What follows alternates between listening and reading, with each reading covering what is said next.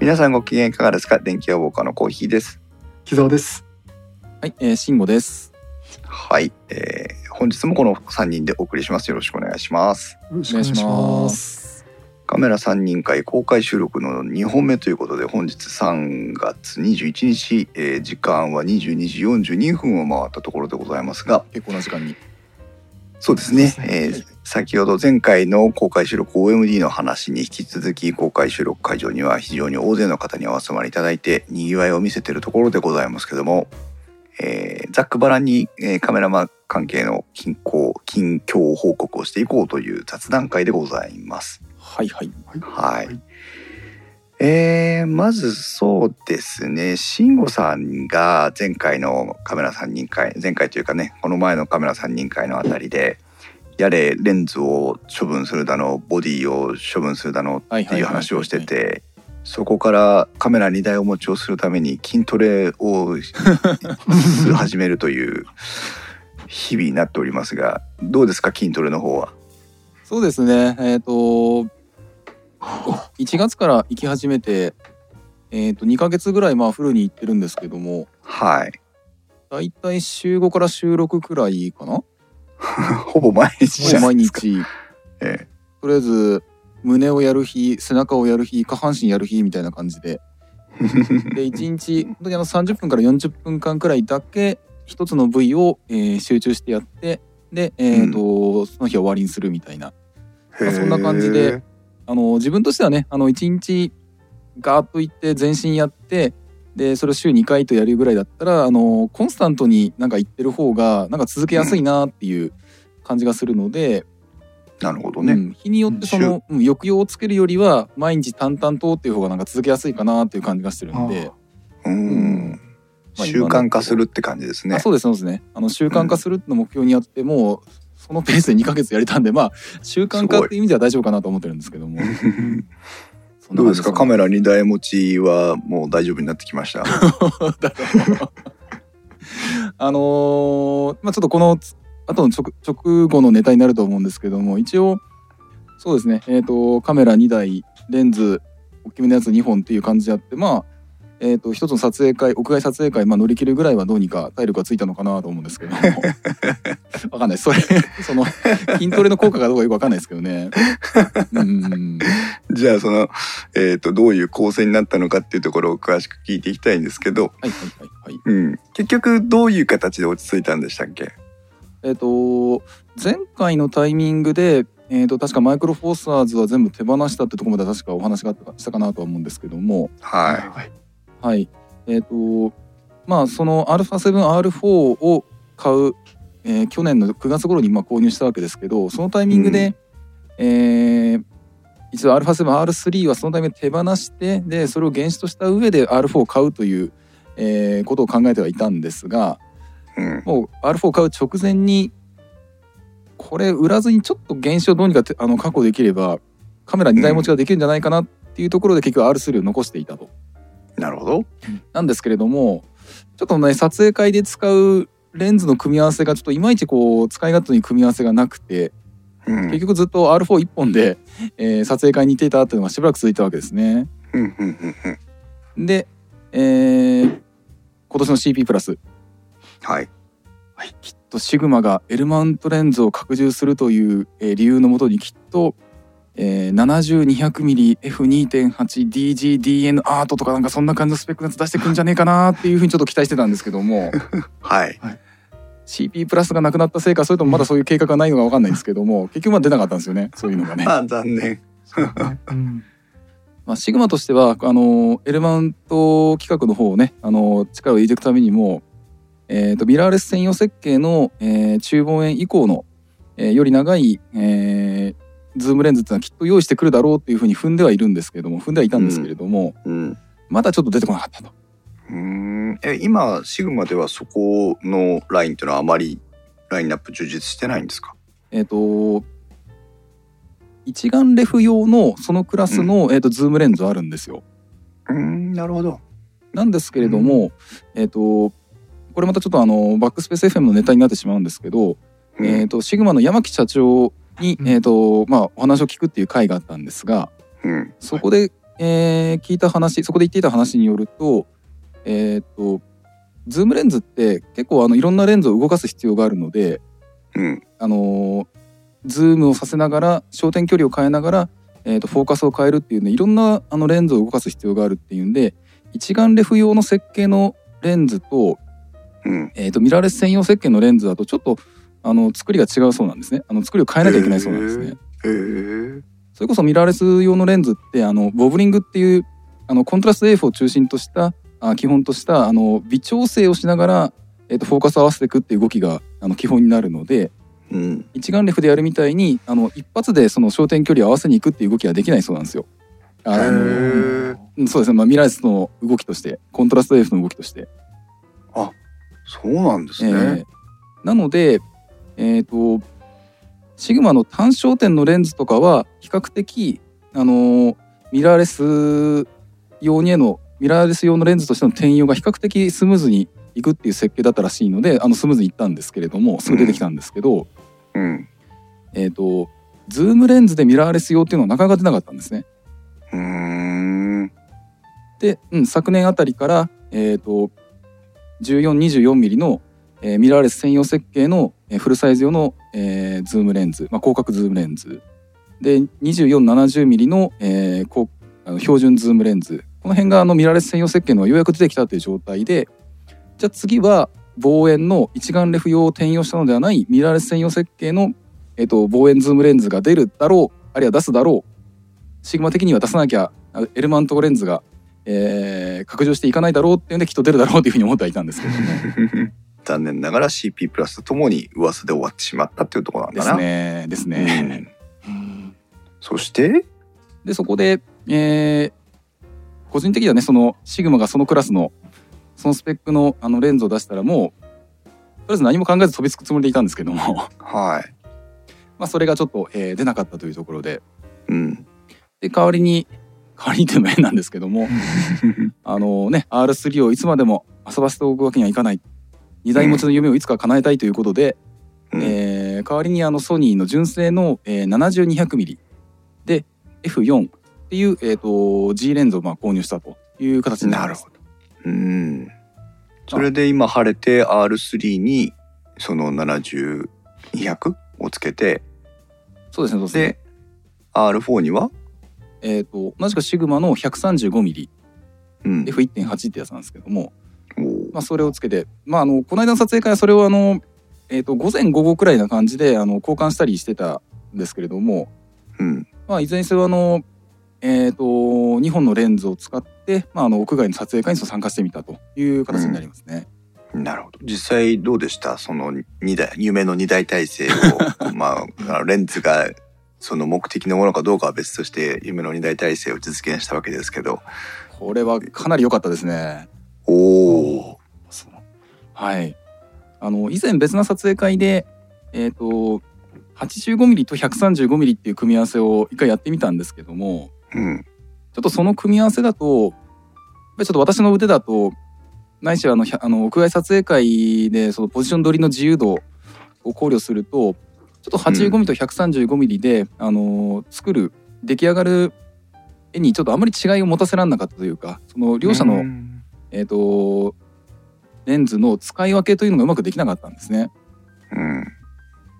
でとなってくるとじゃあ他に今度は 40mm とかえっ、と、その時点だと 70mm とかも一応持ってはいたんですけれども、うんまあ、これもあまり逆にあのー焦点距離が短くなってしまうと今度は他のものがいろいろと映ってしまうのであまりちょっとこれまた使いづらいなってんで持ってったことあるんですがあのすぐ使わなくなっちゃったっていう状態になっちゃったんですよ。 なるほど。 なのでやっぱり欲しいのは 135mm よりも長い焦点距離のレンズかなっていうんで持ってったところまあ使いやすかった使いやすかった。 結局あーとテレタンぐらいで200ミリぐらいで使ってたって形になるんですかね。えっ、とまあそうですね 200mm で使うことが多かったんですけどただうん。あの7200を使っていてあうんこれいいなって形でちょっと焦点距離あのズーム距離をちょっといろいろとあのいじってはいたんですけれども うん。なんかあこれいいなと思ってよくよくそのレンズのあの焦点距離の指標を見たら 135mm 前後 だったということが多かったんですけどもねそれはずそうですよ結局その70200の間に135もカバーしてるわけですそからうですそうですだからそういう意味で、えーそうそとどう使い分けたのかっていうところですけどあそうですあのなんであの自然とあの135ミになることが多かったんですけどまあそれはさすがに意味がないなってんでそれにあのなんだろう指が勝手に135ミリになっているってことを気づいて以降はよりもっと長い焦点距離使うようにしたんですけあなるほどあの使い分けられたんです けどあの本当にあの最初にあの両方のレンズをうんあの並行してちょっとあまりまだそのまずは使ってみようってんで使ってたら自然体として自然に135ミリ両方とも揃っちゃったっていうね、 まあそんだけ体がその135ミリ覚えてたんだなっていうそういうことですよね。感じだったんですけどもそこが一番こうしっくりくる焦点距離だったっていううん、えー面白い。うんただまあうんやっぱりその135と、えー、70200の望遠端、まあ、200ミリだと、うんやっぱりあの結構撮れる絵に違いを持たせることができて、うん、これはちょっと、うん、面白かったですね撮ってて非常にあの今までと違う撮り方ができるなっていう実感は得ることができましたね。慎吾さんが実際にその撮影会に行って200ミリぐらいの焦点距離で狙った被写体っていうのは、えー、とどれぐらいまで全身像では入らないんですよね。バストアップとそかうウエストアップぐらいになってくるんですかね。感覚的にはそうですねあの135ミリで、えー、と全身に近い、例えば腰とか太ももくらいまで入るようなところから、えー、とうん200ミリに変えると、それこそバストショットぐらいが撮れるみたいなあるいは顔のアップが撮れるぐらいな感じの、あの絵の抑揚がつけられるようになったというか。うんなるほどね。うんで結構純粋にあはい はい純粋にその2つのレンズ、まあ、焦点距離以外の部分焦点距離はもうね違うのはもうそれ以上ないと思うので、あはいはいはい焦点距離以外の部分で比較した時にその2つのレンズの差ってどういうところにあるんですかねまあ今回導入したのがその7200の F4 なので、うんえー、とむしろあの 135mm よりも重あのあ軽いんですけども あそうなんだあのシグマのねあの単焦点レンズが重すぎるだけって気もし ますけどねまああのこいつらの本当に1 2キロくらいあるんでうわって思ってえなでそれに対してこの70200は 800g だったかな確かそのくらいなんですよちょっと軽いですペッそトうですボトル1本分ぐらい軽いんですうねん、軽いですね。なのでうんまあそういう重さの話もあるんですけどもうんまあでもやっぱりあの 135mm まあ単焦点レンズの方がうん本当に決まった時はすごいかなりの改造感になるんですようね。んうん、そうかじゃあやっぱり135単焦点 135F2.8 の1.8ですねそっちは。あ1.8はいはい。 F1.8 の方がもうドンピシャ決まればいいわけだ、その通りですだね。うんう、んそのどういうフレームにするのかとか、えー自分の立ち位置がとかいろいろ考えた時に135では物足りないところを、まあ、埋める手段としての、はいえーそのレンズの投入だったってことなんですね。そうですうね。ーんそうかそうか。じゃあ余計にその 135mm 以上のものでもっといい性能のレンズが出た時が楽しみですね。はいはいはいはい。まあただちょっとシグマもその、えっ、と単焦点レンズで出してるのは。うん、えー、と極端な望遠レンズはちょっと除くと 135mm までしか出していないんでうんなのでまあどうなるのかなえっ、と、うんまあ、なかなかその他のメーカーでもそれこそさっきの 300mm とかそういう極端なあの望遠レンズは単焦点で一部あったりはしますけれどもうんなかなか単焦点で、えー、いくとやっぱ 135mm がやっぱ一番長くな長くなるような気がしますね。うんタイムラインから涼介さんもタムロンの70180も実発売にまでつながってませんねっていうことを言ってますけどこちらはあのタムロンも大体同時期にうん発表の時期大体同時期あーちょっとごめんなさいそそもそもシグマ発表してねえやえーっと待って待って。 えー、とだからシグマが噂が 出始めたぐらいの時期とまあ大体同タイミングくらいでタムロンもこの、えー、と70180っていうその望遠端の、えー、と焦点距離ちょっと短めの、えー、とレンズの方を発表していて、でこれは、えー、ともう実機がえっ、と先行展示ぐらいはしているのかな、まあ、これもまだあの実発売までは行ってないんですけれどもうーんあの発表していてこれはあの焦点距離ちょっと短い分結構レンズが軽く済んでいるっていうことらしいんですね。うーうんんじゃあフルサイズのミラーレス用の 135mm 以上のズームレンズっていうのは一定程度の難しさが各メーカーともあるってことなんだ、はいはいはいはい。その点マイクロフォーサーズはいいですよあれはいいですね。本当にいいですね。プロレンズありますよちゃんと本当に40150ありますよ そうそうそう。だから本当にあの撮影会行っててもあの、えフルサイズでやっぱり70200っていうレンズを使ってる人とかあとはマイクロフォーサーだとまさにその40150のプロレンズとかを使ってる人が本当にたくさん見かけるんでうんで実際自分もその70200っていう焦点距離を撮影会に持ち込んでみたんですけどもやっぱりその使いやすさはやっぱ違いましたね。うーんなるほどね面白いですねそうかそうか、はい、で実際まああのえーと当倍で見るんじゃなければあの普通に一般的な、例えば SNS に使われるようなサイズで見るんであれば 70200F4 でも十分な、えー、と解像感でね、えー撮れるので、うんうんあのー便利さを実運用のことを考えるってんであればうん本当にあのこの70200一本でいいのかなっていう、えーところもあるんですけれども、そうかでも 135mm で取れ取れるその条件さえ整ってしまった時、はい整えばそはいの時にこそやっぱり α7R4 が出てきてそこをバシッと取るというそのための2台持ちっていう感じなそうわけでですすね、あな。のーうん違いますね。やっぱり違うんですよね出てくる映画ね。へたえ。だあまあでもそれでこそやっぱり2台持ちの意味があったってことなんじゃないんですかだと。思います。あのーそういう意味では、うんこの違いを経験するための二台持ちであったというふうに言ってもねあの過言ではないと思ってるんですけども、うんうん。だからあのー先ほどの、えー、とこの一つ前の3人会のところで、えー、と40150の話は随分出たんですけど、そはのい。時にお二人にね、あのーマイクロ放射の単焦点レンズどうですかっていうふうにちょっと逆にちょっと、あの ーご意見聞いてみたいところなんですけどあもーそうね。うん、私マイクロフォーサーズの単焦点はね今持ってないんですよ。はいはいはいはい。あ、一個持ってるわ。あの、慎吾さんに譲っていた だいたキャップレンズがああのレンズキャップレンズ。あれかる。。 そう、はいはいはいキャはいップ。レンズがあります。あれしか持ってないはいですね。はいはい。伊沢さんってどうでしたっけ？あの42.5買おうとしてまだ買ってないんですよね。まだ持ってないであす。あはいはいはいはいはいはいはいはい。個人的にはあのマイクロフォーサーズだとあのオリンパスの75ミリだったかな、75ミリか80ミリぐらいのあの単焦点レンズがあってあれがなんはいかすごい解像感が高いっていう話を聞くんで、あれの出てくれっていうのはちょっと気になるんですけどもね。プロレンズでいくと、えーっと、50ミリ、あ、じゃないや、えーっと、45ミリ。あえっとですねかなあのプレミアムシリーズの方ですねあ、一つ下のやつですね。 75ミリ F1.8 ってやつ。 75ミリ。ああー、はい。これがなんか150かなり相、当はい、かなりいいらしいという話を聞いてで女性を撮るときには注意しなきゃいけないっていうぐらいの改造感だとかっていうのもなんかちらっとそういうへ噂を聞いたことあるんですえけどそうなんだ。まあ、そもそも売り文句が卓越した描写性能を誇るっていうぐらい言ってますからね。そうですねそうですねへえプロレンズじゃないのにそんなに評判がいいんですね。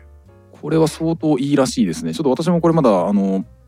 えー、とマイクロフォーサーズ時代でもちょっと使ったことはなかったんですけどもほう。ただ 150mm 相当なのであの 35mm 版換算で 150mm 相当なのでえだか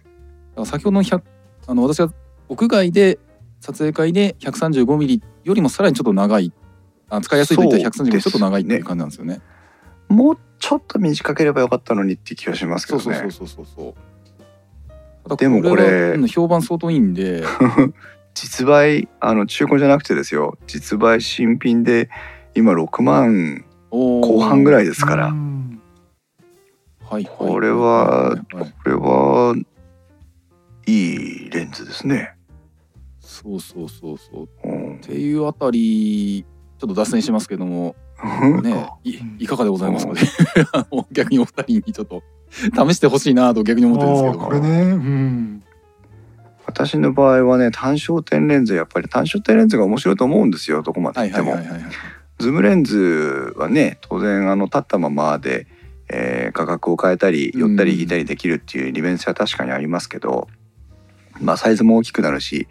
なんだしかんだしってあありますから単焦点レンズの方が私はいもはいはいそもそも好きなんですが、好きなんですがはいはいはいもうねあの横着しちゃってね単焦点持て ない。そうこのあこの 75mm マイクロフォーサーズって結構寄れるレンズが多い中最短撮影距離が84センチなんでえそうなんだそうなんですよだからそういう意味でもちょっとあのかなりあの尖ったスペックの本当にレンズなんですよねこれ本当そうですね使いがあの語弊をい誤解を恐れ恐れずに言う言えば使い勝手悪い相当悪いレンズだと思うんですよねこれ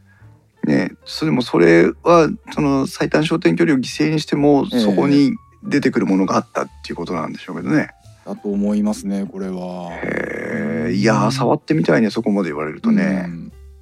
このレンズとセットで可愛いモデルさんもあれば、はいはいはいはいはいはいえーあでもフレッシュ撮影会に行けってことかですですちょっとこれで屋外撮影会をうん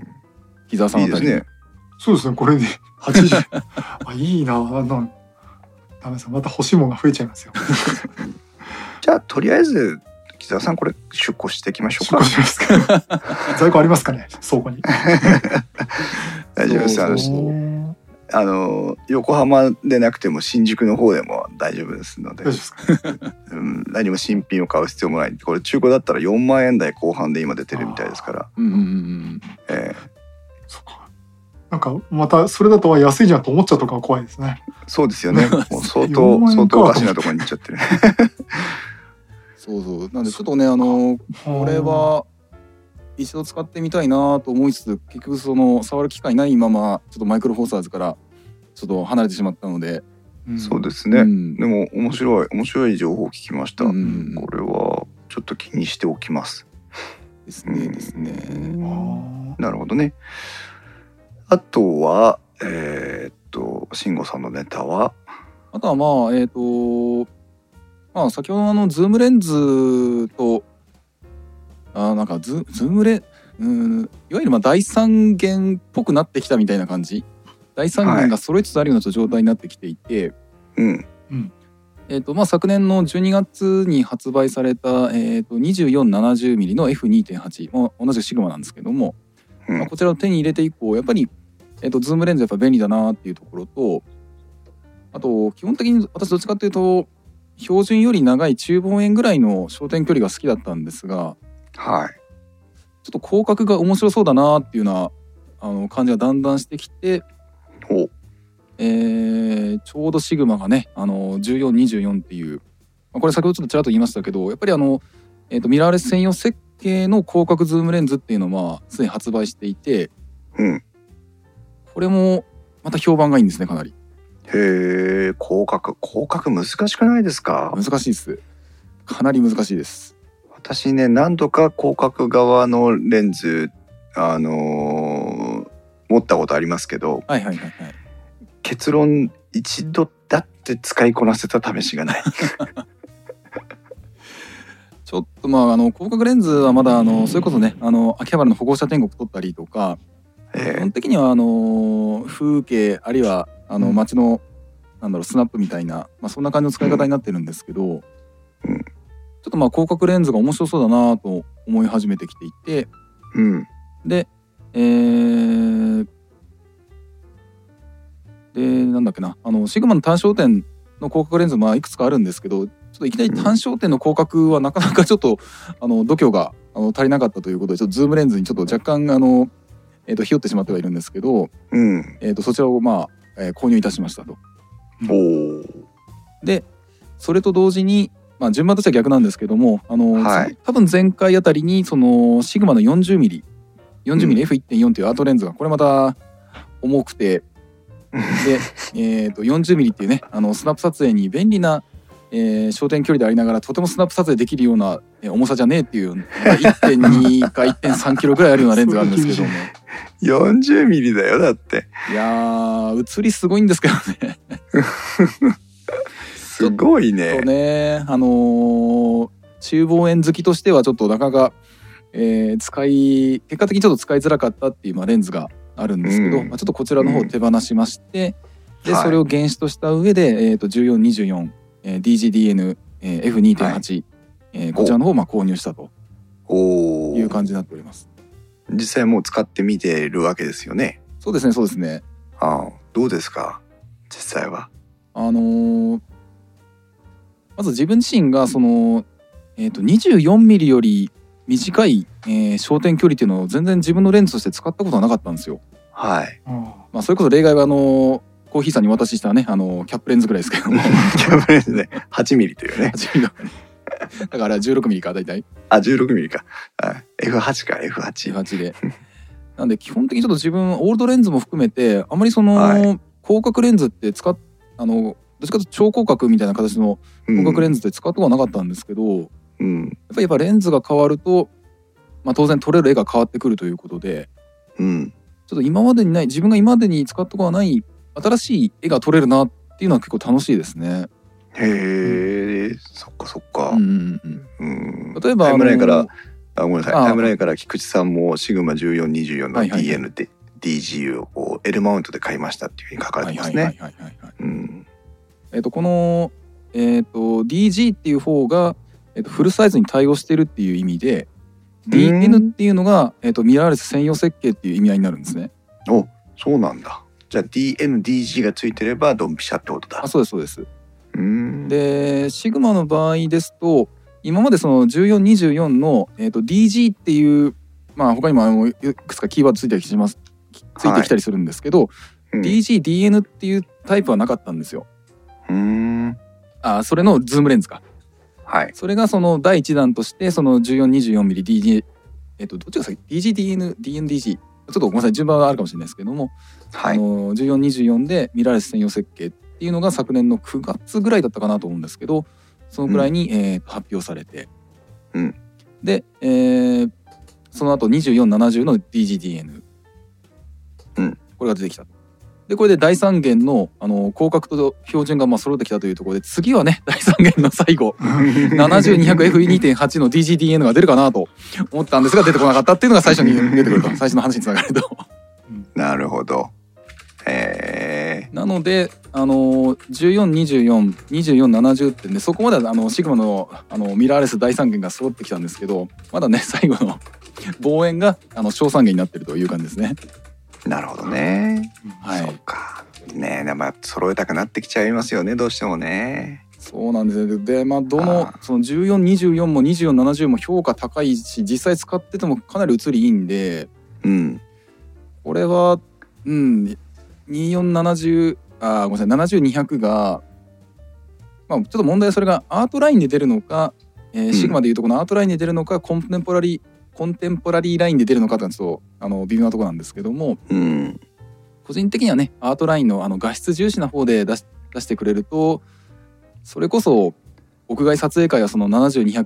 70200F2.8DGDN アート一本で済むんじゃないかなっていう、えー感じもするんですけどね。ね。ねえでもそこまで難しいんですねそのミラーフルサイズのミラーレスに対する設計っていうのはね。そうですね、んあの一眼レフの、えー、と位相差 AF ってやつは、うん、えー、と結局どこに焦点距離合わせればいいかっていうのがなんか一発で即興できるそうなのでそこに対しへてー全部のレンズを一発でガーッと動かすが済むっていうあの世界だったらしいんですよ。ほうほうほうほなので多少動かすレンズがあの多かったとしても、まあ、どうにかなってたっていう、えーことらしいんですけど、う。うんあ、のまあ、先ほどの説明の繰り返しになりますけどもミラーレス専用、まあ、どっちかというとコントラスト AF 専用なのかもしれないですけど、うん、そちらをすると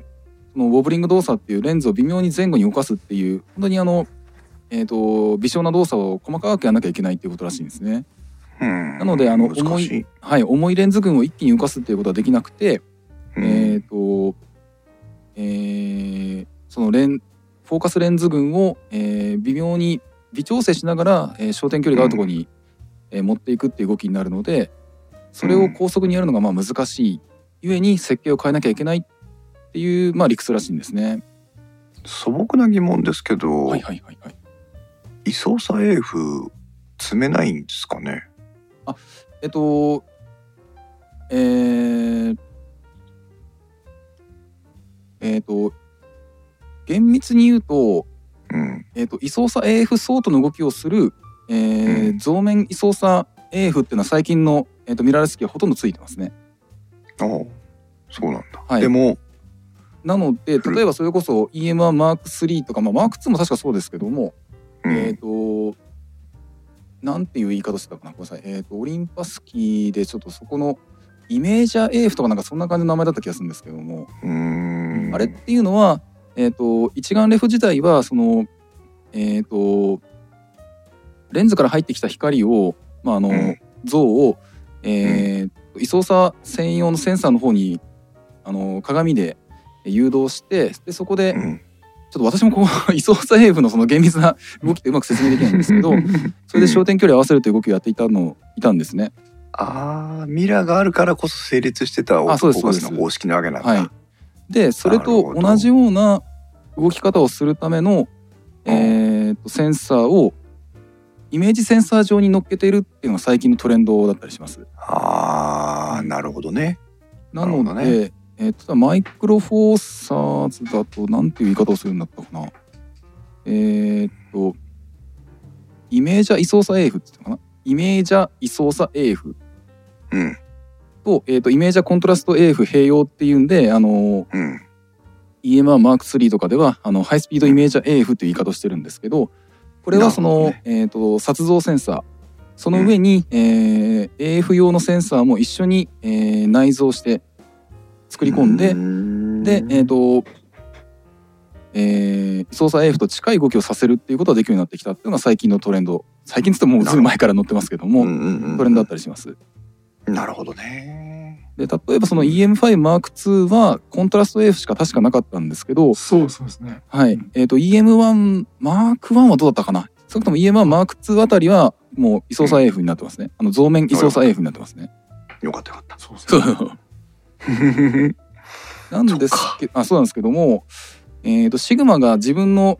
えー会社で出している、えー自分のところで出している、えー L マウントカメラということであのシグマの FP が、はいえー、と出てるかと思うんですけどうんあれ確かコントラスト F だけなんですよ。あれそうなんゆですえにはいたしうん確かちょっとごめんなさい確認していいですか確か、はいえー、とシグマの FP は、うんえー、と AF 動作は確かコントラスト AF だけだったような気がするちょっとごめんなさい記憶が、うん確かだったらまあ確かならば。ダメじゃん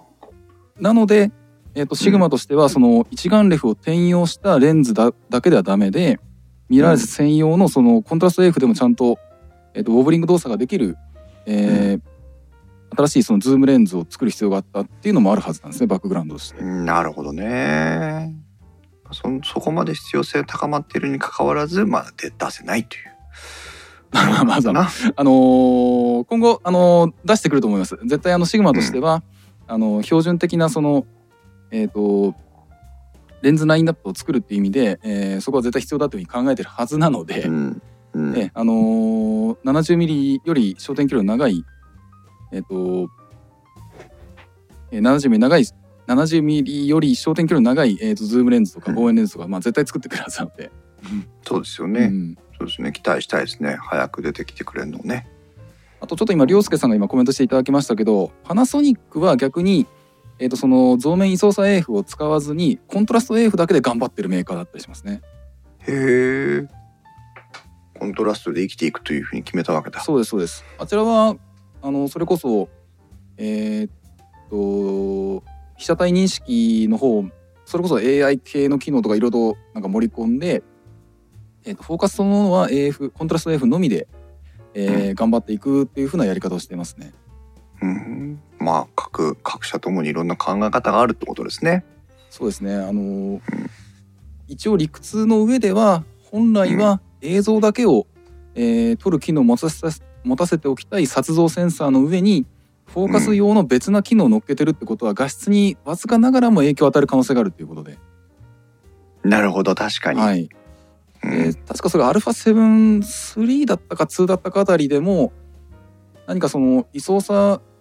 AF 用のセンサーが乗ってることによってなんかモアレが出るとかなんかそういうなんか報告があったような記憶がちょっとぼんやりあるんですけどもうんそこはここはちょっとその記憶は曖昧なんですがうんはいはい、うんそうかそういう実際的なまあ不具合不具合というかねそうですねああーの映像にちょっと問題も出影ない響が出てしまとも限らう可能性もやっぱりどうしてもあるので本来であればあのーえー撮像センサーは本当に映像を撮るためだけに専念させるっていう方がまあいいんだろうとは思うんですけども、なるほどねはいまあ、その辺はちょっと各メーカーのこだわりとかあるいはどういう方向に対してね技術を持っているかっていうそういう差もあるかなと思うんですね。そうですね面白いですね、はいはい、うはいんなるほどありがとうございますだからそうかそしてえーっと木澤さんの方はといえば、えーっと最近、えー撮影に使ってる小道具があるっていうことなんですけど、うんはいはいはい、はあい、の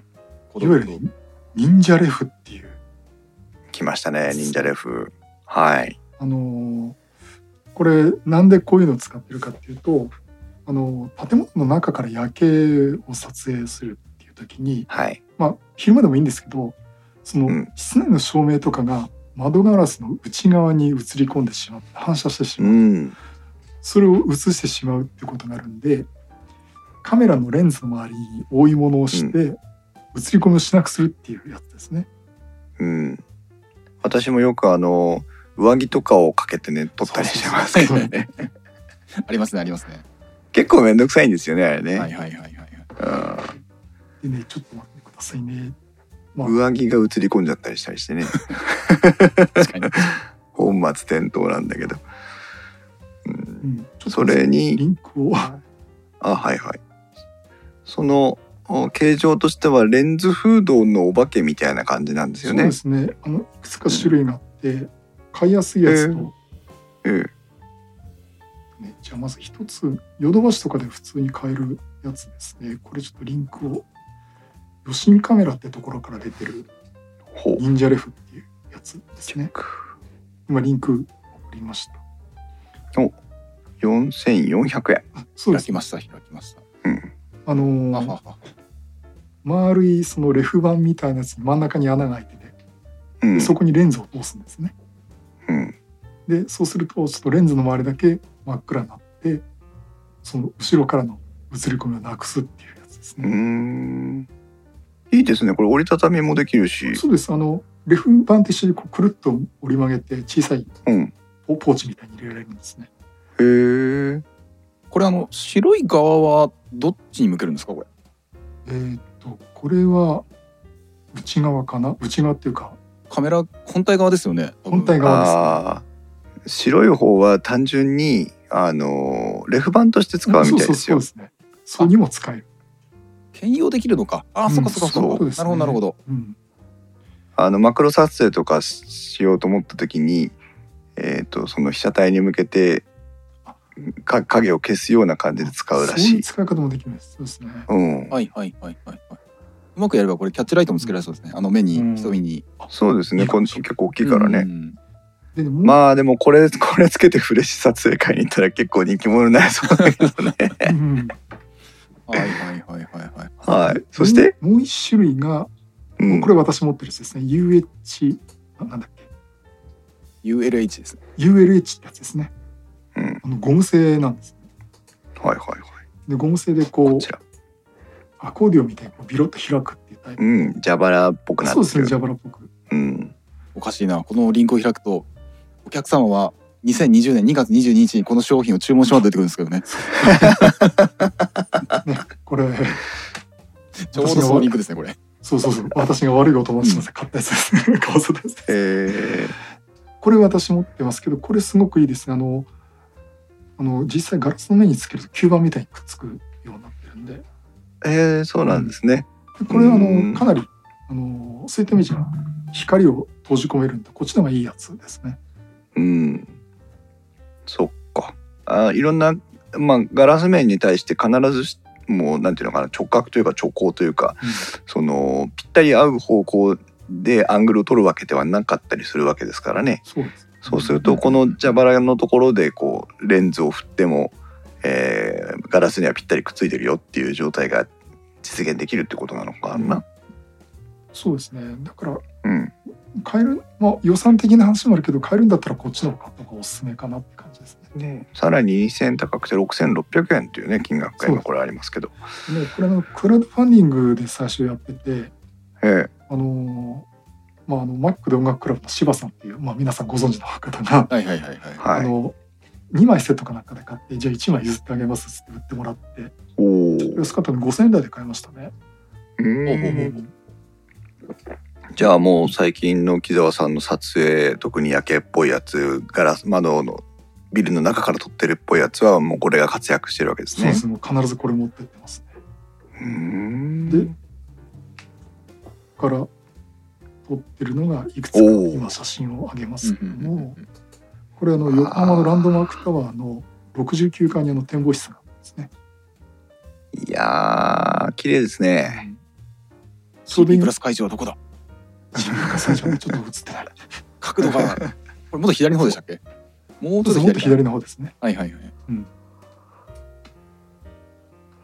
いやーこれなん結構開けて撮ってるんですこよれねも何秒かこ。れ12ミリ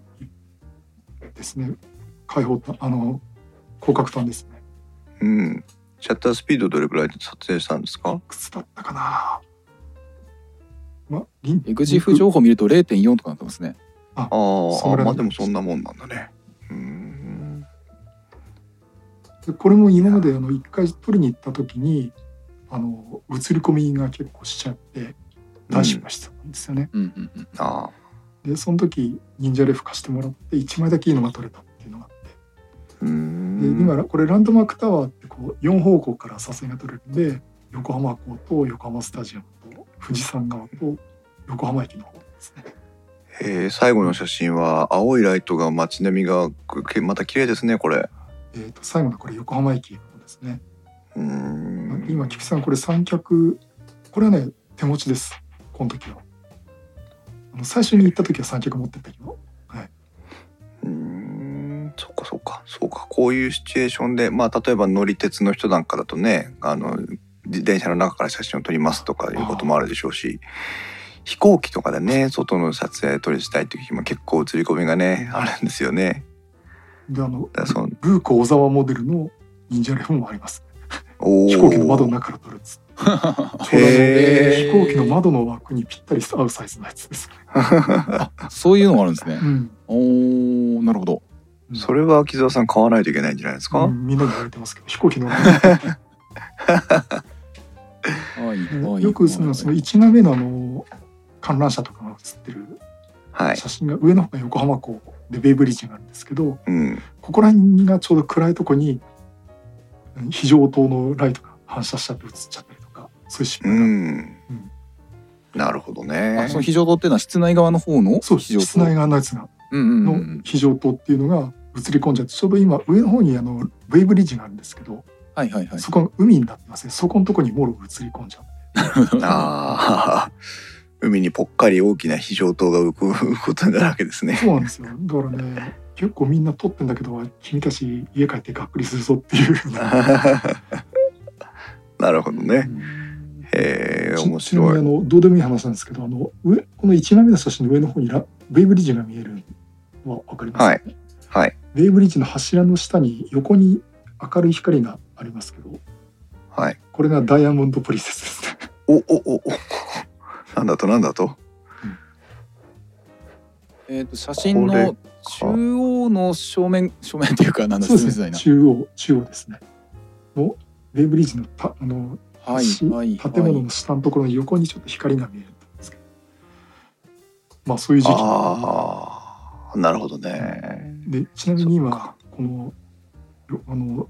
下の遊園地とか観覧車も夜中はあれのコロナウイルスの影響で止まっちゃってるんでこの夜景は今は撮れないですああ、そうなんだ。あの CP プラス行った時もなんかこの辺の施設ってほとんど確か閉じてましたあの閉園してましたよね。そうそうですねそのぐらいから閉園してましたからうんまあまあね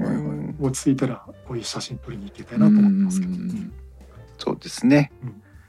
なるほど。皆さんもなんか忍者レフとかもしね、あの夜景撮影とか室内から外を撮る撮影のシチュエーションが多い方がいれば、ぜひ見てみていただければ。実際あの私もあの自分の部屋から試し撮りしてみたんですけど本当にあの変な映り込みがなくなってすごいすっきりとした、あの外の写真が撮れましたね。うーん。ただあの1424であの最高角あの最高端でやってしまうとあの最あの一番短いところでやってしまうとあのー蹴られて蹴られるっていうのかなそあーの動シーンがちょっと映るっていうのがあったんで結構密着させないとダメでしたけどそもそうそうそうそこはね注意が必要ですねそうかそうそうそう広角側だと若干注意が必要なんですね。広角端の場合は本当にあのーレンズの先っぽとか先端部分をもう窓に密着させるぐらい近づけておかないと、えーこのフードが映るという事態が分かりましたんでおーそうそうそれタイムラインからイクラムさんが忍者レフは水族館で使ってみたいですっていうふうにあー言ってあーまいいっすね。すねいいですねはいはいはい、はい、確かに。いやあそこもだからとにかくガラス越しに何かを撮りたければ使えってことですよね。あーそっかよくあの私秋葉原であのフィギュアの撮影とかあおーの道路の撮影とかガラスケースの中よく撮るんですけど、うん、その時もこれあるともっと綺麗に撮れるのかな、そうですねいいかもしれないですいいあねで。ちょっ うんと大げさだなかなりそう大げさだな大げさだな。あのただその場所によってはその吸盤でくっつくようになるんで汚れるからっつって使っちゃダメってとこもあるああなるほどってなる いうほど話も聞いてるんで、うん、そはちょこっとの注意しシたチュエーシンョンだともしかしたら最初に木澤さんが貼っていただいた方が要は吸盤タイプじゃなくて襟巻きトカゲみたいになってるやつの方がもしかしたらそのシチュエーションではいいかもしれないですね。はいはいまあそうですね、うん、うん、でもう一つ例えば今お話ししたのが例えば4,000円とか6,000円するでしょうとはい。言ったんですけどじゃあ100均のパーツ買ってきたやつだけで作ってみましょうということがあります ね。これはあの、今リンクをお送りしましたけどこれあの元日本マイクロソフトの高橋忍さんというあの Windows 本を担当されてた方なん ですね。ははははこの方ね α7R3 だったかなを買ったんですよ、このまあそのまま今まで、うんあの2持ってたんですけど、うんはいはでいこはいの方があの100均で売ってるようなあのいわゆるファスナー付きのクッションケース、うんあれ内側が黒なんでそれを切り開いて、うんあの円でくり抜いて、えー作ってみますと。はいはいはいではい私も実際私も作ってみましたけどねあの、はい。こんな簡単にだから、まあ、実際200円ぐらいで作ることができますという なるほどね。うん。だから多分まあコーヒーさんこういうとこ器用なんでパッと作れると思うんですけどね。いやいやいやいやうん。あの作ったよよりあの買った方が安い買った方が早いっていうのがね。早いかもしれない。うん、この場合はあの安さはもちろん作った方が安いですけどね、結構あのなんだかんだ塗ったりなんだりすると結構時間かかりますからあー。まあね、うんやっぱ工夫ですよねこういうのはねそうでもはい手元に余ってるものがあればねパソコン昔使ってたパソコンのケースだけ余ってんだよねみたいなさいうのがあれば作ってもいいかもしれないですね、はいはいうんまあこんな工夫ができますよという話ですね。そうまあこの高橋さんのブログの記事でもその室内の試し撮りのやつが映ってますけど本当ものの見事に映り込みが消えてそうそう。ねガラスを感じさせない撮影ができてますよね、うんうんうんうんうんすごい。うーん、作ってみようかな。うんん、ありがとうございます。はいということで、えまあ、近況報告っていうことでね、えー慎吾さんのレンズの話とか、はいはいはえいー木澤さんから忍者レフの話とかをお聞きしました。まあ CP プラスがなくなってしまって、えーまあ我々ユーザー側からもそうですけどメーカー側もね今後どうしていったらいいのかっていうところはありますけどもうんまあだからといって作った商品をじゃあ来年出すかなんてこともありえないわけですからまあねそうです何らかの方法で発表して、えー我々の手元に届けてくれるんじゃなかろうかと思ってるので期待しております、ねその辺の情報はまた何か別なタイミングでこう共有していければいいのかなというふうに思っておりますがはいはい。はい。ということで、えー今日もお長時間にわたりまして、えー公開収録お付き合いいただいてありがとうございます。出ましたさらに人が増えて、 もうこのね、もう11時半という時間になってますけど、 皆さん本当寝ないとダメですよ。 えーこの番組が面白いなと思っていただきましたらじゃないいつも間違える、えーはこの番組の感想はツイッターでは「ハッシュタグ電気屋ウォーカー」をつけてツイートしてくださいえーまたはディスコード今日も公開収録やっておりますがディスコードの方でも、えーコミュニティを開いておりますのでぜひこちらの方にも遊びに来てくださいということで、えー長時間にわたりお二人ともありがとうございましたありがとうございました。さはい、ありがとうございました。はいそれではまた次回の配信までさようならよならさようなら。